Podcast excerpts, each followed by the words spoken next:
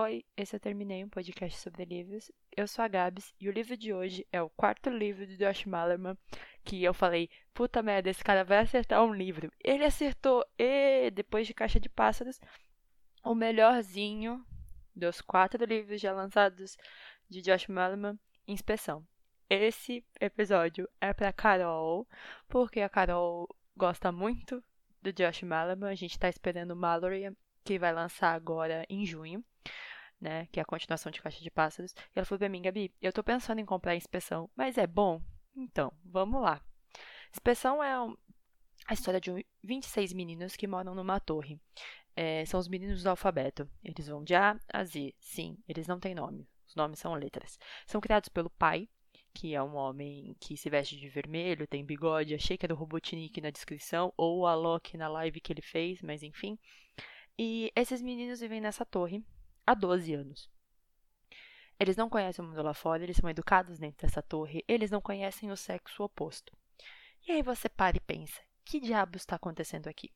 E aí, quando você é apresentado ao Richard, conhecido também como pai pelas crianças, mas é o Richard, ele é o dono da parentalidade, né, que é esse experimento que está sendo feito, onde foram encomendados 26 crianças, na verdade, pelo que fica subentendido, são de mães que iam fazer abortos, eles pegam as crianças e, né, fizeram esse experimento, que é para descobrir que será que sem nenhuma distração na vida, homens e mulheres, seres humanos no total, conseguirão ser melhores sem nenhum tipo de distração, tipo, relacionadas a tentar conquistar alguém, ou conhecer o sexo oposto, ou distração literalmente ligada a sexo.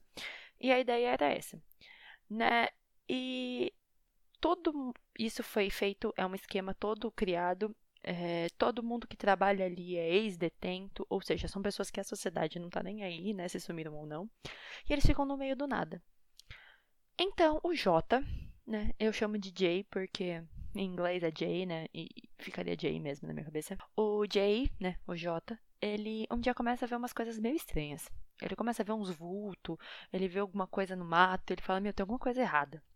Ele começa a desconfiar.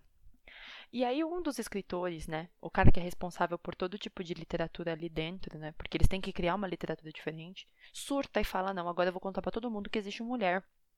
Que essas crianças precisam saber que elas estão sendo enganadas. E ele escreve um texto, põe lá, dá para as crianças e some. E aí o Jay começa a se questionar, achar um pouco estranho. E o pai fica bem assustado sobre isso e começa a investigar as crianças, entender até onde elas foram do texto, até onde elas entenderam o texto. Só que assim, toda criança que comete algum erro é levada para o canto. Isso é uma referência muito de pais que brigam com os filhos, né? Tipo, ah, meu filhinho vai ficar de castigo no canto. A ideia é a mesma, só que o canto nessa história é para matar mesmo, entendeu? Não é um canto legal, assim, é um canto do mal. As crianças têm medo do canto.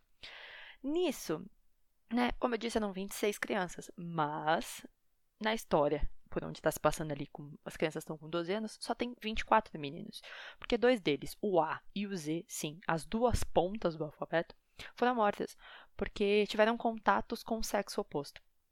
E isso deixou o pai desesperado porque era uma, uma experiência grande e ele não quer perder tudo que ele já fez. E aí o Jay começa a se, se questionar toda hora o que está acontecendo, por que está desse jeito. Até que um dia, no meio de uma noite de inverno fria, batem na janela dele quando ele abre entra uma menina. E aí ele fica tipo, quem é você? O que você está fazendo aqui? Tipo, você é muito diferente de mim. Ela fala, eu sou a K e eu vim até aqui para dizer que tudo que você está vivendo é uma mentira. Eu não vou contar daí para frente, porque essa é a sinopse do livro. Olha, eu achei que o Josh Malerman, ele tem um sério problema. Piano Vermelho, A Casa no Fundo do Lago e Inspeção são livros que têm premissas muito boas, assim como Caixa de Pássaros. É que Caixa de Pássaros eu deixo de fora. Os três têm uma premissa muito boa.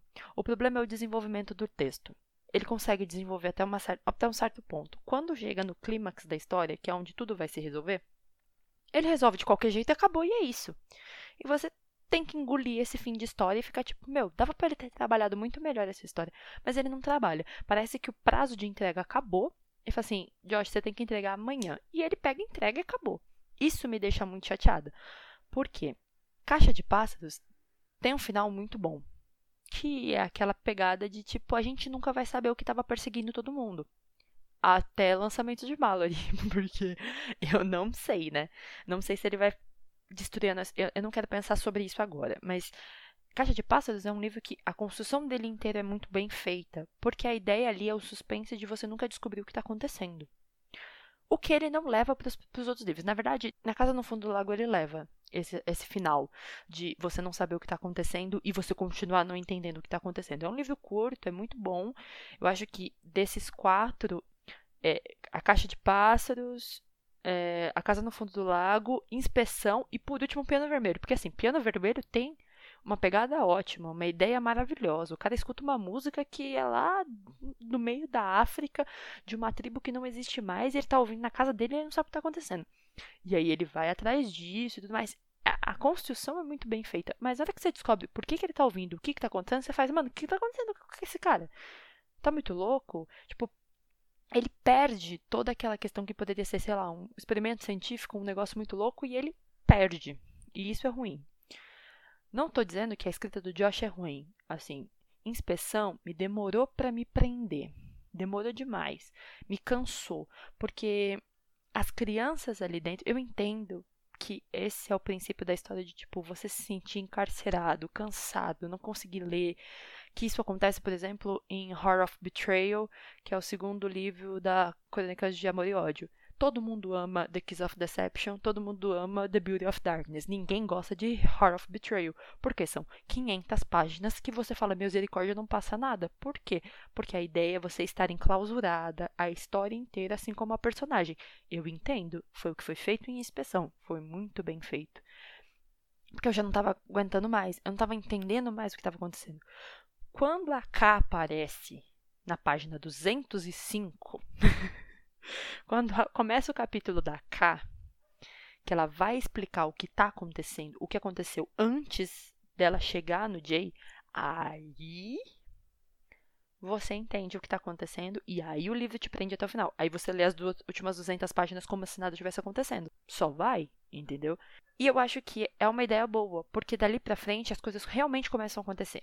Dali para frente a, a ideia da parentalidade começa a desmoronar. Eu gosto muito da história, da ideia da história, de querer entender por que, que o ser humano não ativa 100% do seu potencial. O que, que faz com que ele não ative? Só que o que acontece? O Richard, na história, né, que é o pai, ele está completamente errado. Porque ele acha que a única coisa que distrai o ser humano é o relacionamento. Só que ele está vendo isso tanto 30 e poucos anos, né? E ele está fazendo um experimento com crianças desde recém-nascidas até mais velhas. Ele tem que entender que o que distrai o ser humano é a sociedade e o que ela implica culturalmente nas outras pessoas. A gente não está é, tendo distrações o tempo inteiro. Desde pequeno, a gente tem um local social, a gente tem uma predileção social do que a gente tem que fazer. Não é porque a gente não conhece o outro lado, por exemplo, eu sou menina, não é porque eu não conheço o lado masculino que isso vai fazer com que eu tenha um potencial maior. Não, é porque todas as obrigações sociais e culturais que eu vou ter vão me distrair do meu foco principal. Eu não sei, tipo, a gente mora num país subdesenvolvido, né? A gente não tem só a ideia de eu preciso estudar para ser alguém. Não, você tem que estudar, trabalhar, acordar cedo, arrumar casa, fazer, tipo, é muita coisa ao mesmo tempo. Então, há as distrações sociais, não necessariamente que conhecer um outro corpo, masculino vai fazer com que você se distraia, vai fazer com que seu potencial seja menor, que é o que ele diz na história. Só que assim, para o Richard, ele tem essa motivação por conta do histórico dele, por conta das amizades, do círculo social dele. E ele encontrou uma pessoa que casou com a ideia e falou: vamos.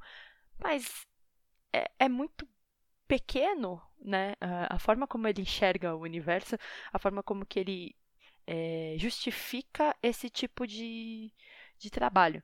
Mas é um, uma sugestão que, assim, o mundo, alguém, se alguém pega esse livro, quer fazer, entendeu? Porque daria para fazer e é uma ideia, tipo, se você parar para pensar, é meio louca, mas faz sentido para entender o ser humano. Só que assim, na hora que ele entrega isso depois, nunca ia dar certo. O governo ia olhar para ele e falar: Meu, você tá com mais de 24 vidas aí, que você achou que você era Deus, podia fazer o que você quisesse, você infligiu um monte de regras. É cárcere privado, é sequestro de menor, é mentira, é associação criminosa, é tipo tanta coisa junta que não vai valer a pena de nada no final. Mas ele achava que valia.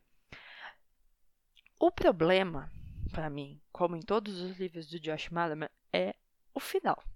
Entendeu? Ele desenvolve muito bem e vai te prendendo. Depois da página 200 você já tá ali desesperado para entender o que tá acontecendo. Falta 10 páginas para acabar, ele resolve assim, ó, é isso. E você fica Entendi. E esse livro ainda para ferrar a cabeça do, do leitor, acaba com uma carta que você fica pensando, vai ter continuação essa bagaça. Mas tudo bem, se tiver continuação, estamos aí para isso, porque quero continuação, porque assim, do jeito que acabou, não sei o que aconteceu sabe? Se deu tudo certo, se deu tudo errado. Acabou desse jeito e tem essa carta. E eu falei, por favor, né? Pensei, Josh Malerman, para de escrever continuação de Caixa de Pássaros que ninguém precisava. Vamos continuar com isso aí. Ai, eu não ia falar sobre isso. Carol sabe que já chamou ela no Twitter direto sobre isso. A Intrínseca anunciou Mallory.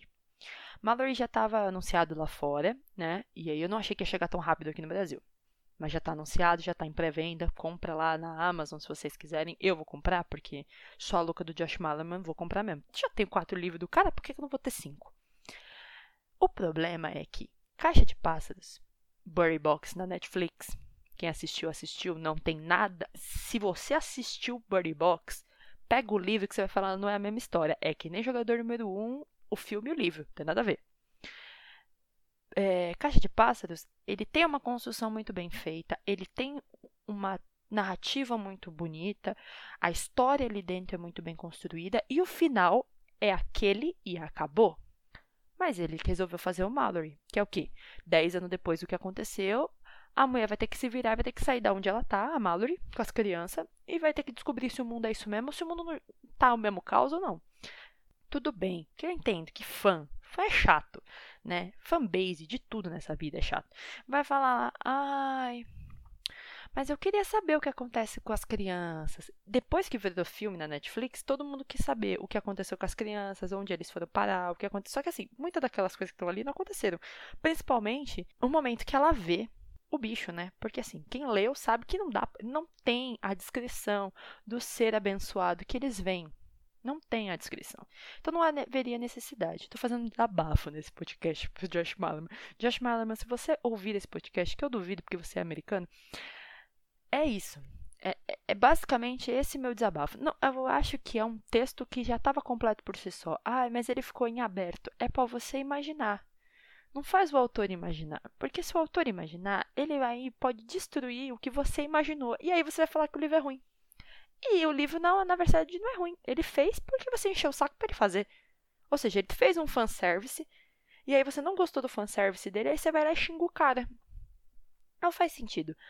Mas voltando para a inspeção, eu achei que ia ser um livro muito diferente. Eu achei que a ideia ia ser totalmente doida.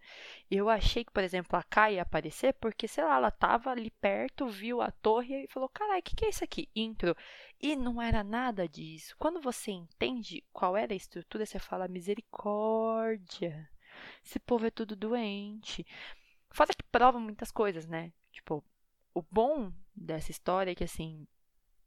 Ai, vamos tirar as distrações dos seres humanos, blá blá blá blá. Quando você entende que não existe diferença entre os gêneros, de que ambos têm a mesma capacidade para escrita, para criação, para desenho, para tudo, tanto no, em humanas, exatas, biológicas, todos os tipos de criação de conteúdo e de informação no mundo, nesse livro você entende que não são as distrações dos gêneros, são as distrações culturais sociais, o que a cultura e a sociedade para os dois gêneros.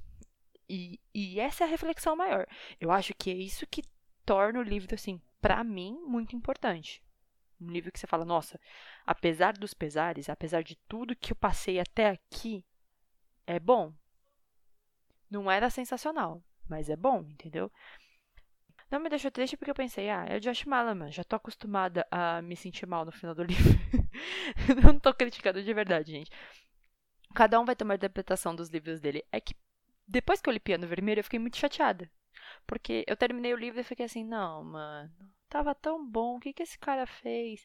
E aí, quando eu li A Casa no Fundo do Lago, falei, pô, temos uma história boa aqui, tem, temos um, uma questão importante, uma, uma questão legal. Quando eu li a inspeção, eu falei, caramba, caramba, talvez o Josh tenha acertado aqui nesse lugar.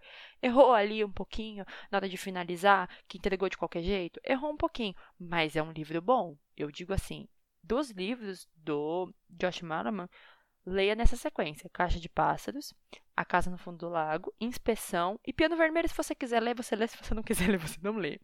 Mas Piano Vermelho. E Mallory agora, né? Que não sabemos como vai ser. Se a intrínseca quiser me mandar, tô aceitando. Mas se a intrínseca não quiser me mandar, não tem problema. Vou ter que comprar de qualquer forma. Mallory, entendeu? Mas é um livro bom. Eu acho assim, quem já leu Inspeção, me manda lá no arroba e me diz o que, que vocês acharam. Vocês realmente entenderam esse final que eu falei de tipo, ficou faltando ali, parece que foi entregue de qualquer jeito, ou eu só a sua louca que já tô desesperada pelo trabalho do Josh. Quem não leu, lê para me dizer se vocês entenderam isso também. Eu agradeço para quem ficou até agora e é isso, gente. Tchau.